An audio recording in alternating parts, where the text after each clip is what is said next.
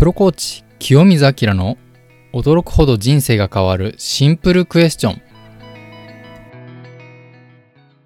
この番組は日常の忙しさに埋もれてしまっている私たち自身を掘り起こし本当の自分と対話するためのシンプルな質問をプロコーチである清水明が紹介解説する番組です。自分に向けた良質な質問はあなた自身の価値観行動を変え日々ストレスを感じている時間をとても心地よいパワフルな時間に変えてくれることでしょう。今のあなたにぴったりの質問で人生がどんどん豊かになっていくことを実感してください。それでは早速、本日のプログラムをお楽しみください。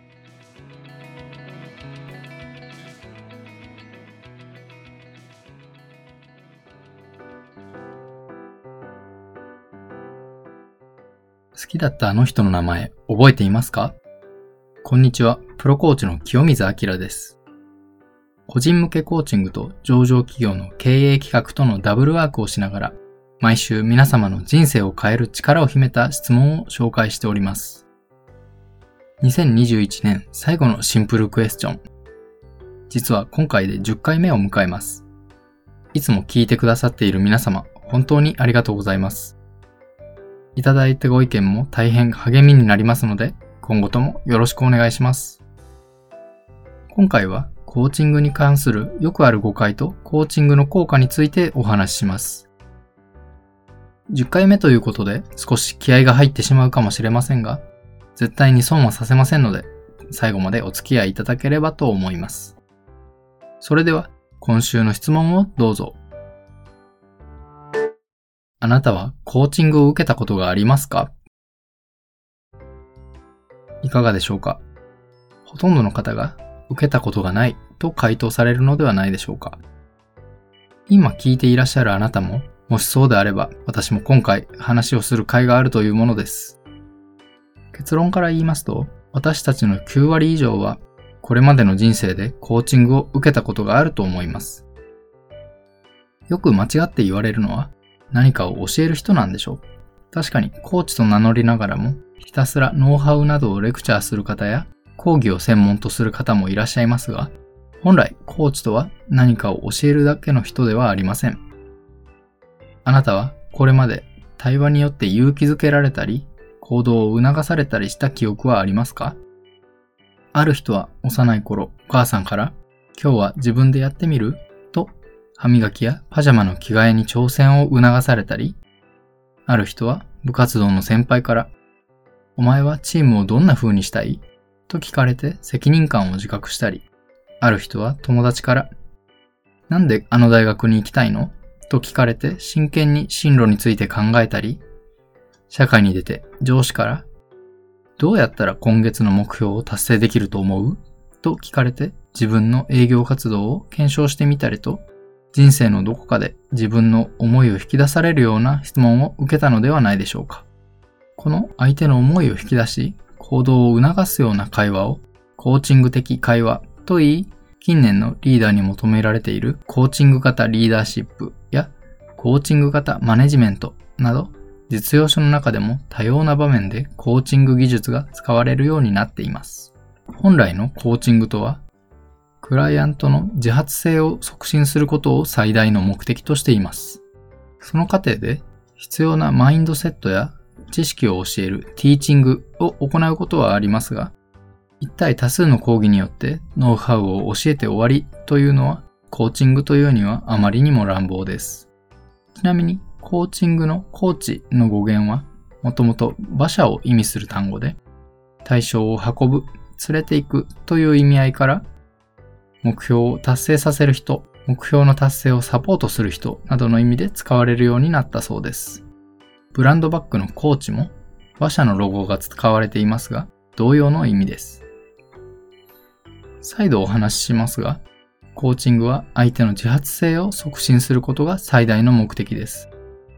では、コーチングはどのような人に有効なのでしょうか？あなたの人生の目的は何ですか？という質問の回でもお話ししました通り、普通の人は自分の本当の気持ちや本当にやりたいこと、本当はやりたくないことなどの気持ちに蓋をしながら生きています。それらに蓋をしていないと今勤めている会社に行けなくなってしまったり、周囲から非難を受けたり、現代の倫理観ではしてはいけないような行動に及んでしまったりするからです。もちろん、明らかに人を不幸にするような行動は慎まなければなりませんが、私たちの人生は周りの人の期待や世論が良しとする通りに行動を続けていれば、本当に楽しく充実した人生になるのでしょうか実際の例を交えて考えていきましょう。日本を代表する文豪であり、下級武士ながら当時最高クラスの出世を果たした軍人でもある森鴎外さん。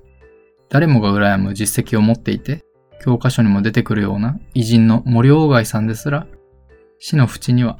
自分の人生を生きてこなかったことに対する後悔の念を本名である森林太郎として死にたいという言葉で語ったと言います。世間体や家柄が今よりもはるかに重要視された時代に生きていて、世間の期待に完全に応えることができた森鴎外さんは、純愛に生きることを諦め、自分が本当に目指した人生を歩めなかったことを悔やんだ言葉、森林太郎として死にたいという言葉は、人生に対する出世、成功がいかに価値を持たないかを語っています。また、かのスティーブ・ジョブズ氏も、病床で次のように語ったそうです。人生において、十分にやっていけるだけの富を積み上げた後は、富とは関係のない他のことを追い求めた方が良い。もっと大切な何か他のこと。それは人間関係や芸術や、または若い頃からの夢かもしれない。私がずっとプライドを持っていたこと、認証、認められることや富は、迫る死を目の前にして色あせていき、何も意味をなさなくなっている。これらは抜粋になりますが、私たちの目を覚まさせるのに十分な衝撃を与えてくれます。私たちはいつまで自分の思いに蓋をしながら生きなければならないのでしょうか食べ物と一緒で私たちが胸に秘めた大切な思いというものにも一番美味しく食べられる賞味期限があります。例えば、青春時代に自分の思いが抑えられなくなって好きな女の子に告白するあの時のように大きな行動ができた人は、たとえ結果が出なくても次のステージで胸を張って生きることができます。行動しなかった人はどうでしょうか？告白しなかったあの子への思いは死ぬ間際のベッドで爆発させることはできません。それはもう手遅れなのです。あなたが蓋をしたままの大切な思いは、ある日突然異臭を放ってあなたの邪魔をすることになります。コーチングによって自らあなたが蓋を取った時に最初は途方もない気持ちに支配されるかもしれません。しかし、蓋を取る決断をした人の人生は必ず良い方向に進んでいきます。今度は元スーパーセールスレディで現在会社を経営されている朝倉千恵子さんという方のお話ですが、人生で何かを始めるとき、どのような時期がいいかという質問に対して、今です。何かを始めるときに、これからの人生で一番若いのは今なんです。と、強い言葉でおっしゃっていました。とても心に残っています。自分が本当の本当に一番進むべき道かどうかはわかりません。確認のしようもありません。でも分かっていることは、私が思い立ってからまだ一番若い時に私が一番進みたいと感じた道を進み始めたということだけです。そして私はコーチングを始める以前よりも格段に人生にワクワクしているということです。あなたの本当の思いが蓋の下で声を潜めて待っています。あなたはいつ、誰と一緒に思いの蓋を取りますか？今週の質問は、あなたはコーチングを受けたことがありますか？来週もお楽しみに。良いお年を。